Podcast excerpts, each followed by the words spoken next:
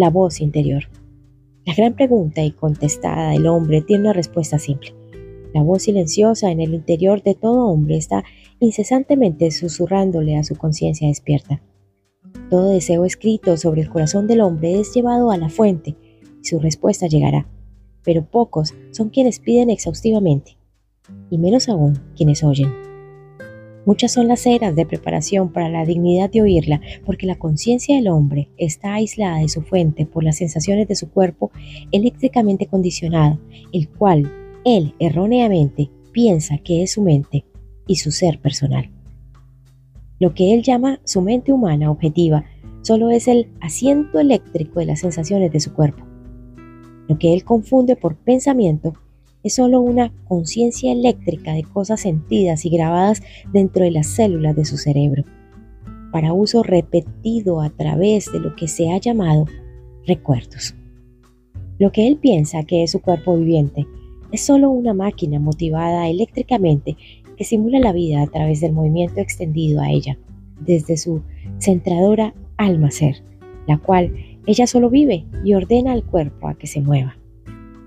Lo que él llama mente subjetiva es su conciencia, su bodega espiritual, de la omnisciencia, omnipotencia y omnipresencia. Esa conciencia es su ser, su eterno ser, a través del cual su omnisciencia, omnipresencia y omnipotencia son expresadas a medida que él lentamente se vuelve consciente de su presencia en su interior. En este cuerpo y su cerebro grabador eléctrico, el hombre piensa que él piensa y vive, ama y muere. Él piensa que él mismo está consciente cuando está despierto e inconsciente cuando duerme. El hombre está eternamente buscando la luz, para que lo guíe sobre aquel largo y tortuoso camino que lo lleva desde la jungla de su cuerpo hacia la cima de la montaña de su alma que se despierta. El hombre está eternamente encontrando esa luz y está siendo transformado eternamente mientras la encuentra. Medida que la encuentra, gradualmente encuentra el ser de sí mismo, el cual es la luz. Y mientras se vuelve más y más transformado por la luz divina del ser que se despierta en su interior, él abandona la jungla que está muy por debajo suyo en la oscuridad.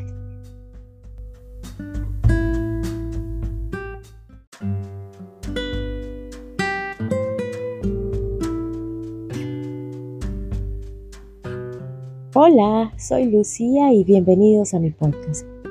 Para el episodio de hoy les traje algunos párrafos de un libro llamado El secreto de la luz un libro que me regaló un gran amigo, a quien admiro, honro y amo infinito. Este libro habla sobre la unidad, sobre Dios, sobre el uno universal, sobre la fuente, sobre la luz. En el prólogo de este libro hay una frase que me encanta y hace referencia a unas palabras de Jesús. Dios es luz.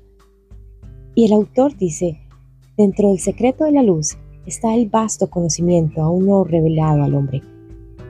La luz es todo lo que existe, es lo único con lo que lidiar, pero no sabemos aún lo que es. Y este libro nos muestra qué es la luz. He visto la luz, querido, querido. He sentido la luz.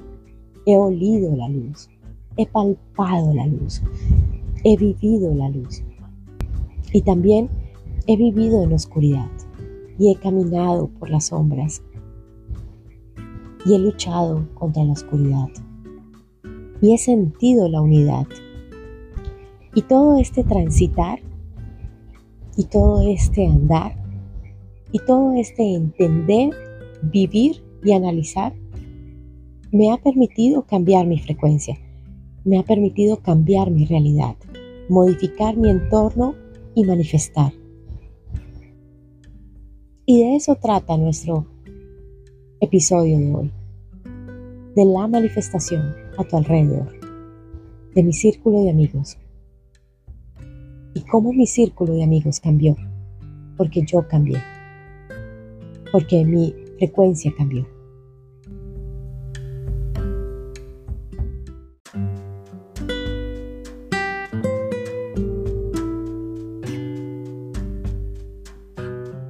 Mi grupo de amigos cambió, casi sin darme cuenta.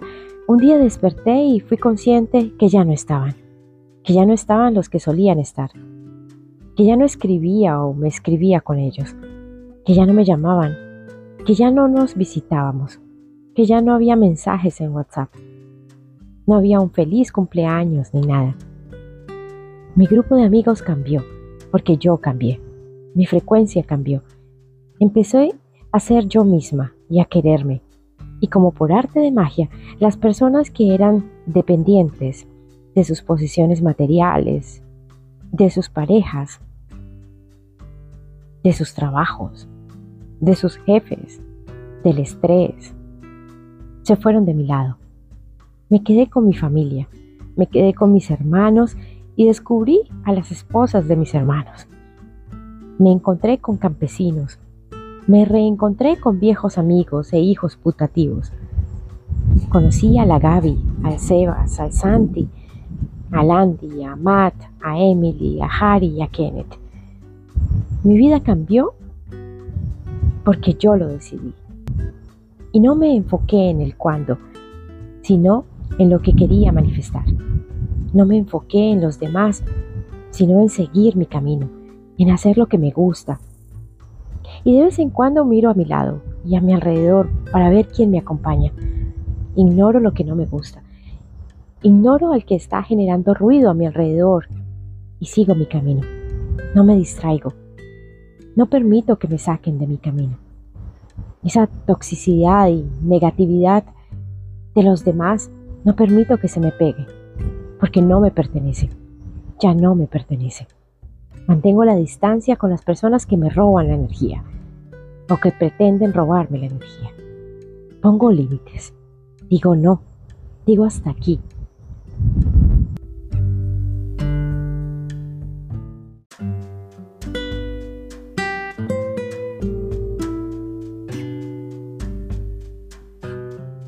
Mira a tu alrededor, querido, querida.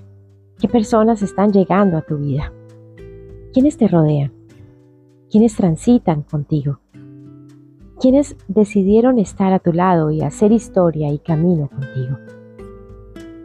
Esas son las personas que valen la pena.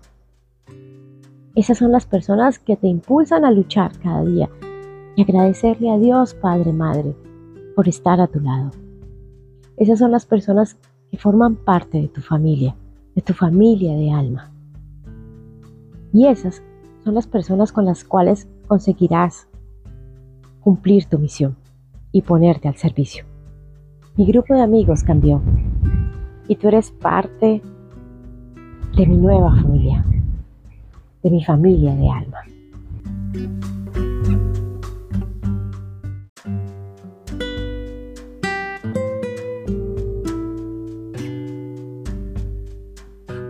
No somos los mismos de ayer, somos los de ahora en adelante. Sulpaiki, Sulpaiki, Sulpaiki. Gracias por estar aquí. Gracias por ser parte de mi camino y gracias por ser parte de mi familia. Te envío muchísima luz, un abrazo enorme que te abrigue y cubra todo tu ser. Un abrazo tan fuerte desde aquí, desde mi lugar sagrado, para que lo sientas allá donde tú estás. Te amo infinito. Ámate tú también. Todos los días. Infinito. Ponte en primer lugar y brilla porque eres luz y además brillas muy bonito, Son Brillas muy bonito.